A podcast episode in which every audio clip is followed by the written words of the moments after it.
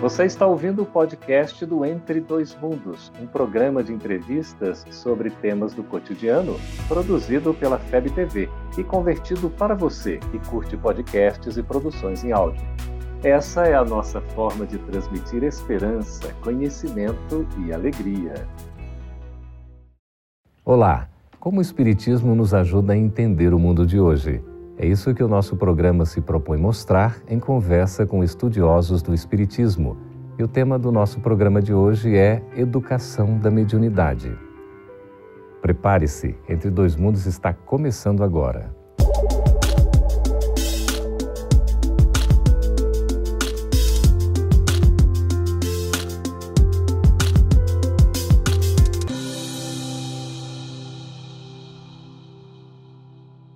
Estamos trazendo mais um programa sobre mediunidade, porque é um assunto em que sempre as pessoas têm dúvidas. Será que sou médium?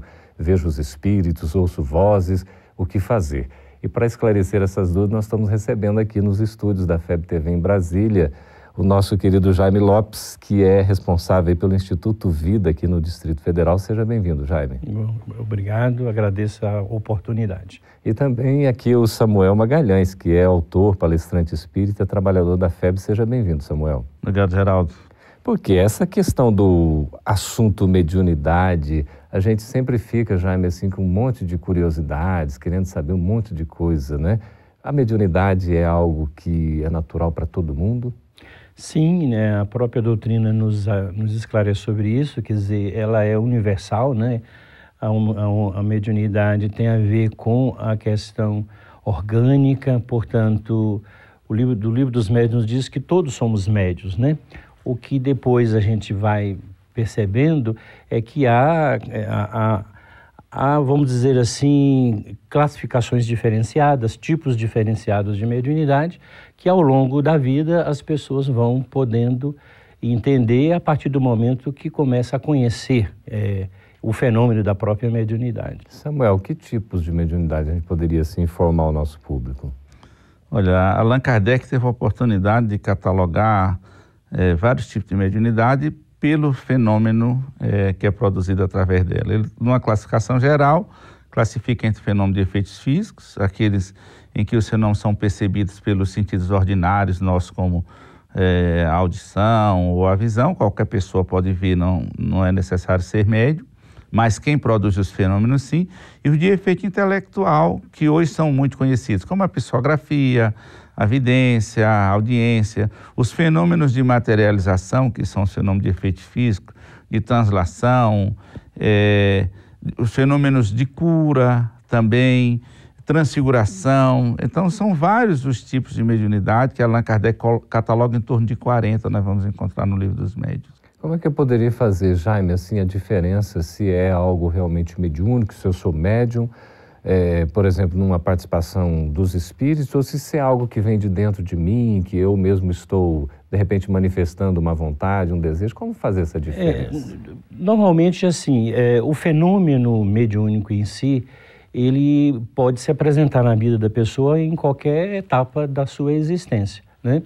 Evidentemente que é, é preciso caracterizar o tipo de fenômeno que está acontecendo. E a partir daí, é, nós podemos, ah, na casa espírita, por exemplo, começar a trabalhar isso de uma maneira através do estudo, da compreensão, da observa observação daquilo que está acontecendo com aquela pessoa e aí encaminhar essa pessoa devidamente para o conhecimento do próprio fenômeno que ela está experimentando e o estudo, que é a questão mais importante, né, que é o conhecimento. Não é só o fenômeno em si uhum. que precisa ser observado, mas também é preciso estudar esse fenômeno para que a pessoa possa compreender.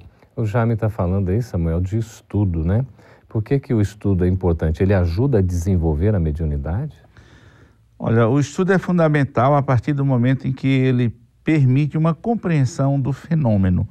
Essa auréola de mistério que sempre envolveu os fenômenos é, mediúnicos, psíquicos, é, que faz com, com, que desperte a curiosidade do leigo de uma maneira tão acentuada. Mas quando nós nos debruçamos sobre o estudo, a primeira é, compreensão que nós temos é que a mediunidade é uma faculdade natural. natural. Não que existe nada de, de mais extraordinário. E é uma faculdade que toda a humanidade vai desenvolver ao, ao, longo do tempo, embora com conotações diferentes. Então, o estudo é fundamental para compreendermos o que é a faculdade e qual a sua destinação, como utilizar a mediunidade para benefício próprio no sentido do crescimento espiritual e para o auxílio, o amparo àqueles que necessitem, é, digamos assim, de orientação ou de assistência espiritual. Então, o estudo é fundamental para a compreensão do fenômeno, para nós sairmos do misticismo. E qualquer pessoa, Jaime, pode estudar a mediunidade? Oh, claro que pode, inclusive não necessariamente precisa estar experimentando o fenômeno mediúnico para poder querer aprender, conhecer a, a mediunidade como, como doutrina, vamos dizer assim, né? E, e todos sua, os seus aspectos. Agora, evidentemente que aquela pessoa que se apresenta com um fenômeno específico de mediunidade, um tipo de mediunidade específico, que nós chamamos inclusive da, ostens da mediunidade ostensiva, uhum.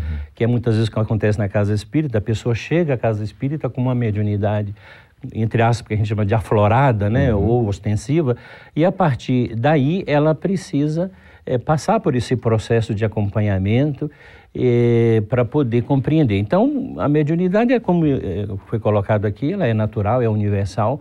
Agora, é preciso, quando ela tem um, uma, um caráter bastante específico, de ser melhor acompanhado. Uhum. E no caso da prática, assim, Samuel, a gente pode dizer que qualquer pessoa pode praticar a mediunidade? Olha, via de regra, a, a prática da mediunidade é orientada nos padrões da doutrina espírita. Quem vai é, para essa área precisa de ter um, esse conhecimento prévio sobre o fenômeno em si, sobre a mediunidade, e ter um equilíbrio para que possa exercer a mediunidade. Daí você desaconselhava, por exemplo, as crianças que estão na formação da personalidade, de estarem participando é, dessas reuniões práticas, mas de maneira geral todos podem participar, desde que tenham um certo equilíbrio e possa é, se conduzir aí de maneira proveitosa. Para a gente, assim, estudar, Jaime, e conhecer mais, inclusive, sobre a prática mediúnica, qual o livro que você recomendaria? Fundamentalmente, começa-se pelo livro dos médios e pelo conhecimento da doutrina espírita como, no seu todo, né? Acho que isso é fundamental. As casas espíritas normalmente têm esse cuidado de quando a pessoa chega ali e aos poucos vai é, acontecendo com aquela pessoa o desabrochar de uma mediunidade, eh, o primeiro caminho nem é necessariamente a, a sala mediúnica, com, né, logo de início. O, passo primeiro é o estudo, e esse estudo está está colocado no livro dos médios, na doutrina. A própria Federação Espírita Brasileira tem uma coleção excelente, né, para que eu acho que a grande parte das casas espíritas tem como referência, né, para iniciar ali um estudo mais sistematizado, organizado. Estudo né, e prática, né? Prática, uhum. estudo e prática. Quando você fala de doutrina é, de, de educação mediúnica, você tem esses dois elementos, mas é imprescindível você ter sempre o estudo e, eventualmente, ou na sequência, a prática uhum. mediúnica. Mas sem o estudo, a gente cai naquilo que ele colocou aqui, no, apenas no fenômeno, uhum. é, cai no misticismo, né, ou no mediunismo, o que não é aconselhável. Pois é, Samuel, nós estamos falando sobre mediunidade e a questão do animismo. Até que ponto, por exemplo, o fenômeno mediúnico não é propriamente fruto de um animismo, ou seja, do próprio espírito? O que você pensa a respeito disso? Qual é a informação da doutrina espírita? Mas daqui a pouco, logo após o nosso intervalo, que a gente vai para esse breve intervalo, a gente volta para conversar sobre mediunidade, animismo, qual é a opinião da doutrina espírita. A gente volta daqui a pouquinho.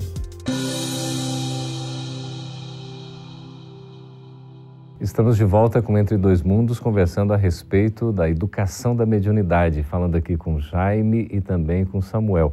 Samuel, você estava falando aquela questão, aliás, eu fiz a pergunta, né, deixamos no ar aí, sobre até que ponto o que acontece em termos de mediunidade não é propriamente do indivíduo em si. A questão do animismo, durante muito tempo na, no movimento espírita, foi um terror, né, quando, principalmente quando surgiu. O animismo em si é, seria a manifestação do espírito encarnado. Né? Tanto pode ser o espírito do médium, que reproduza é, essas comunicações, como o espírito de um outro encarnado que esteja à distância, em estado é, de emancipação da alma, que também pode dar comunicação e que os estudiosos classificam também como um fenômeno anímico, já porque o espírito está encarnado.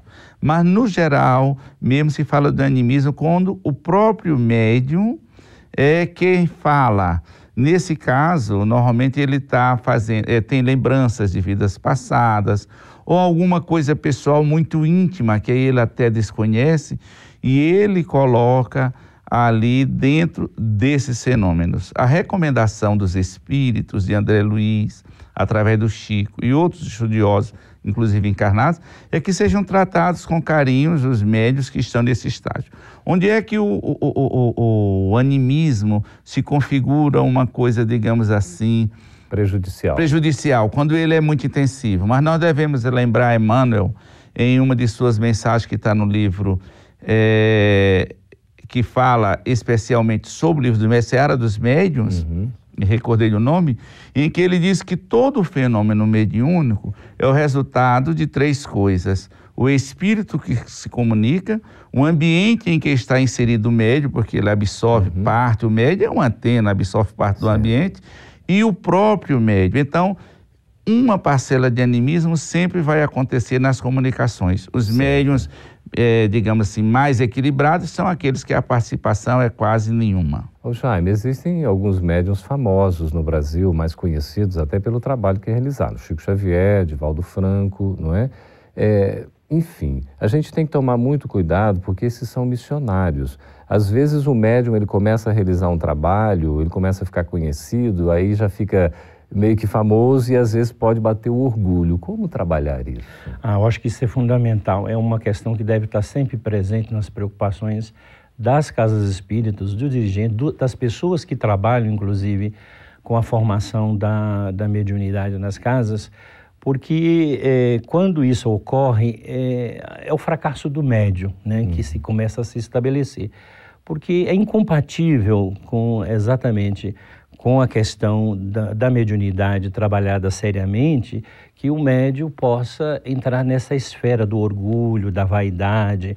E aí é a porta aberta para a obsessão né, uhum. do próprio médium, que evidentemente necessitará de ser orientado, uhum. inclusive do ponto de vista tratado espiritualmente, porque ali tem, um, tem uma patologia, vamos dizer, espiritual estabelecida que precisa ser corrigida.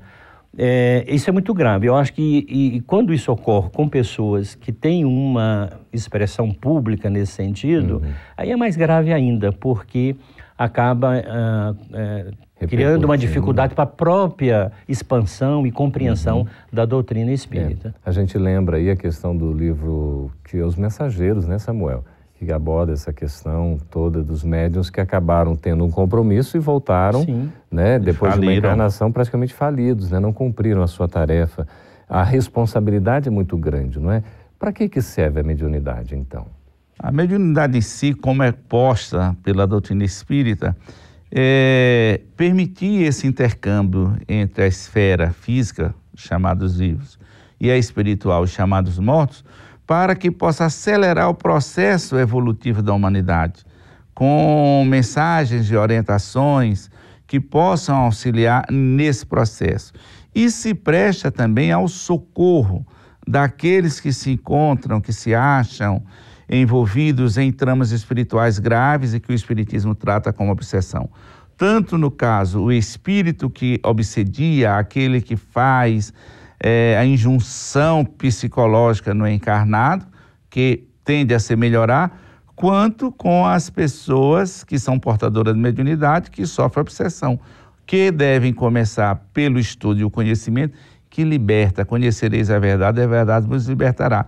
E depois colocar a mediunidade em trabalhos que possam lhe dar equilíbrio. Esse trabalho necessariamente não tem que ser a sala mediúnica. Uhum. Pode colaborar no pasto, no atendimento fraterno, no serviço de assistência social, na divulgação de uma maneira geral da doutrina, mas caminhar com equilíbrio. Então a mediunidade tem essa função primeira de permitir esse intercâmbio. E esse intercâmbio, ele tem o fundamento de acelerar o processo evolutivo da humanidade nos dias que passam. Como, quando é que a gente pode dizer, Jaime, que o médium está efetivamente educado?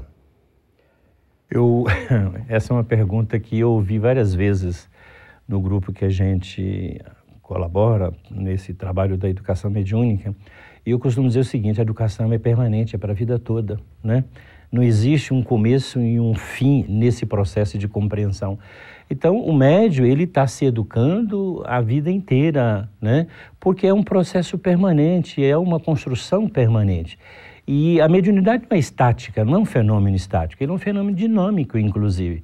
Muitas vezes o médio passa por várias etapas de experimentação da sua própria mediunidade, né, em que ele vai tendo que buscar compreender isso. Então, você tem, um, na verdade, as casas espíritas assim procedem, você tem uma etapa de formação necessária, básica, uhum. fundamental para a compreensão desses fundamentos doutrinários acerca da mediunidade e a própria experiência prática da mediunidade.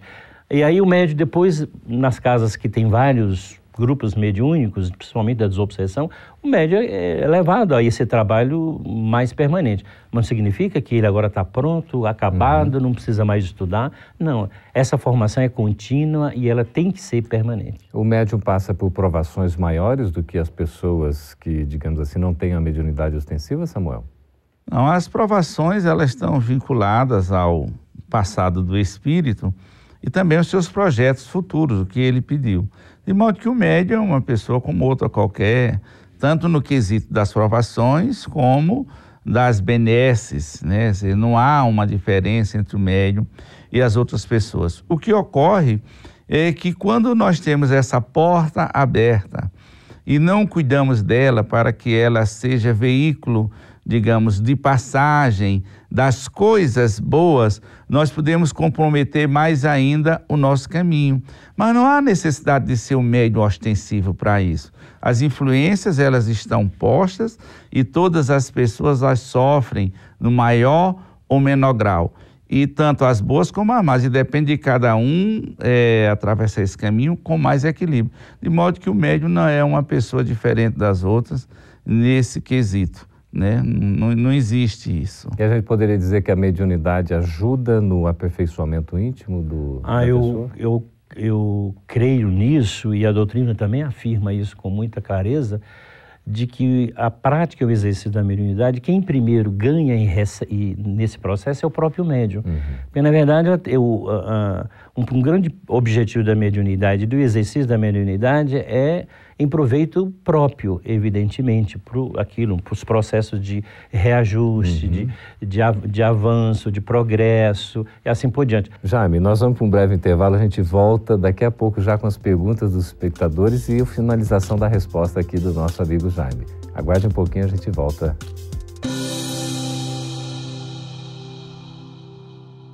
Estamos de volta com o programa Entre Dois Mundos. Agora vamos responder as perguntas, mas antes concluir a resposta do Jaime uhum. a respeito dessa questão da mediunidade no aperfeiçoamento íntimo. É, então eu estava dizendo que, em primeiro lugar, é isso. O próprio médio, ele é o benfeitor, vamos dizer assim, é o que recebe é, desse exercício da mediunidade. Mas ele, como foi aqui salientado, uh, também tem um aspecto de ser o, inter, o, o inter, fazer o intercâmbio entre os dois mundos, né? Uhum. Que, aliás, é o, é o, nome desse programa, uhum. né?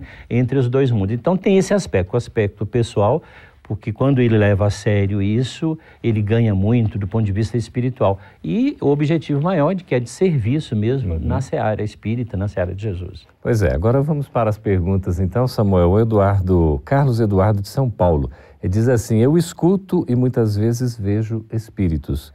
Sou médium, o que devo fazer? Olha, todo aquele que vê, que ouve, que mantém algum contato com os espíritos, é médium. Allan Kardec, quando estuda a questão da mediunidade no livro do, dos médios, ele diz que todo aquele que sente num grau, grau, qualquer a influência dos espíritos é por esse fato médium.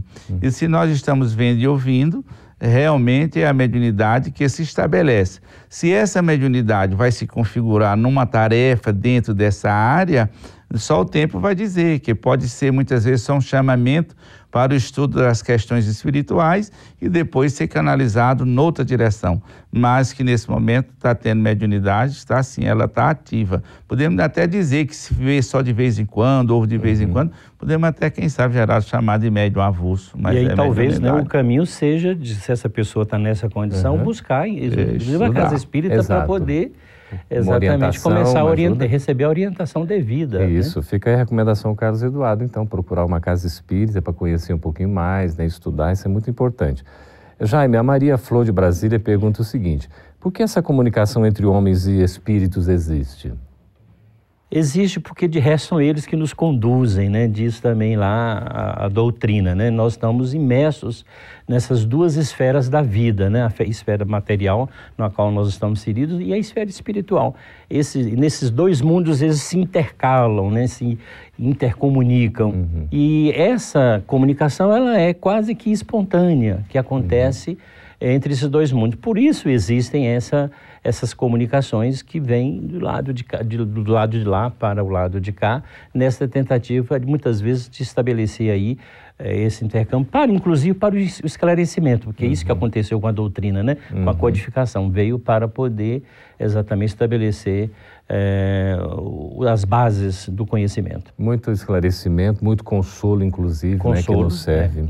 É, é. o Carlos Justino, Samuel de Santa Maria, no Rio Grande do Sul, pergunta assim: Posso bloquear minha mediunidade por ter medo de ver os espíritos? Olha, a, bloquear a mediunidade é, digamos assim, é impossível para nós. Quem traz a sensibilidade aflorada tem um porquê. Primeiro, nós temos que buscar saber por que nós temos medo. Nós temos muitos espíritas que têm medo de espíritos. Uhum é, embora parece possa parecer estranho. É, parece uma é. contradição. Mas o que é. afasta esse, esse, receio é o conhecimento da doutrina, Estudo, do quem né? são os espíritos. São uhum. pessoas, não temos que ter medo. Agora, bloquear a mediunidade ou abrir a mediunidade, embora as pessoas também fossem o desenvolvimento uhum. psíquico, quase sempre nesse caso com um mal para quem faz isso, uhum. mas o bloqueio às vezes acontece por ordem, por questões espirituais que vão lá e cesseiam. Mas nós mesmo poder bloquear, vou fechar, isso é seria, é crendice. O ideal seria educar, né? Trabalhar educar, procurar conhecer, uhum. entender. E a gente vai se acostumar que a mediunidade é uma coisa natural uhum. e faz parte da vida humana. Por isso a comunicação sempre aconteceu em todas as épocas da uhum. humanidade ou pela intuição, ou pela comunicação mais direta, certo. e ela sempre vai acontecer. E é interessante observar, só complementando assim, ela está presente em todas, em todas as pessoas, é. em todas as religiões. Como Não é algo que está restrito a uma pessoa que seja espírita, né? Hum, então, exato. isso mesmo.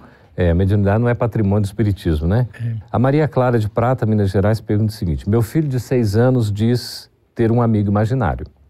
Já ouvi que até os sete anos as crianças têm os canais mais abertos. Meu filho é médium? O que o Espiritismo fala sobre isso, Jaime? É, o que a gente percebe é o seguinte: é, é, é, natural isso até os sete anos, porque há uma compreensão, inclusive, é, que o Espiritismo nos traz desse, desse, desse fechar do, da, do primeiro momento da reencarnação, né? Hum. Ali em que, aos sete anos, isso em tese estaria uhum. ali é, se consolidando. E a, e a, criança, nesse período, ela está muito mais receptiva, inclusive ela traz muito é, nesse, nessa fase as memórias espirituais de reencarnações uhum. passadas ou da última reencarnação. E isso possibilita que ela tenha uma sensibilidade maior para perceber os entes espirituais que estejam em torno dela. Uhum. Mas isso não necessariamente significa que ela vai ser um médium uhum. ostensivo. Uhum. Isso é um processo que depois vai ter que se, é, ser acompanhado depois. Alguns que estão nessa fase veem os espíritos, Chico Xavier já uhum. né, conversava com a mãe aos quatro anos, Divaldo, é, Franco uhum. também, pode permanecer, mas não necessariamente essa pessoa vai ser médium no sentido ostensivo da palavra. Né? É, Samuel João Carlos, aqui de Belo Horizonte, Minas Gerais, pergunta se uma pessoa analfabeta pode psicografar. Assim, uma pessoa analfabeta pode psicografar nos casos da psicografia mecânica. Né? Nós temos, inclusive, alguns relatos na literatura espírita é, desses fatos. Ocorre que, segundo os espíritos nos dizem, há um dispêndio muito grande de energia, tanto pelo próprio médium como pelo espírito comunicante. Uhum. Mas aí ele toma da mão do médium e escreve com maiores dificuldades, lógico. E normalmente nesses casos, como no caso das mensagens em outras línguas, ou aquelas mensagens tipo espelho que são escritas inversas, são mensagens curtas, lacônicas, exatamente por esse desgaste mais intensivo que existe. Uhum. Mas o médium é, analfabeto pode sim psicografar, assim como aqueles que não falam determinadas línguas quando sob a influência de determinados espíritos, pode falar em língua diferente, é uma mediunidade estudada no Espiritismo, com o nome de xenoglossia, conforme batizou não, mas não é um... o, o Bozano. Bozano. Mas não é um, um fato corriqueiro, é. comum, né? Uhum. Isso não. quando ocorre é. é. de uma maneira bastante esporádica. Uhum. E normalmente, às vezes, quando ocorreu também, é muito mais para testar. Para comprovar. A... Perfeito. Isso mesmo. Olha, o nosso tempo vai voando. A gente tem a última pergunta aqui da Josimara Teles, pelo canal da FEB TV no YouTube. Pergunta o seguinte, Jaime Samuel: é normal sair do corpo enquanto estar eh, acordado? Acontece, é, é um, o fenômeno chamado fenômeno dos desdobramentos, e tem pessoas que às vezes até é, fazem exercícios de, nesse sentido, e há algumas religiões que, como o budismo, por exemplo, com técnicas específicas de, de saída do corpo, é, ainda na, no estado de vigília. Então é possível, sim nada assustador, né? A questão de trabalhar uma educação no sentido trabalhar de a educação. O, o cuidado que se tem que ter é que quando há o desdobramento, há um processo inverso à mediunidade. Uhum. Uhum. O espírito encarnado é que vai ao mundo espiritual e nesse caso muitas vezes pode ficar sob a influência de espíritos infelizes, porque não tem esse hábito. Então, sempre muito cuidado nessas experiências. Agradecemos aí, Samuel, agradecemos também ao Jaime pela presença. Agradecemos a todos vocês que escreveram. Continuem participando do programa, assistam aí pelo canal também, Gotas de Luz. Estamos sempre à disposição. Muito obrigado, até o próximo Entre Dois Mundos. Essa é uma produção da Federação Espírita Brasileira. Para saber mais, siga arroba FebTV Brasil no YouTube, Facebook e Instagram. Ative o sininho para receber as notificações e ficar por dentro da nossa programação. Até a próxima!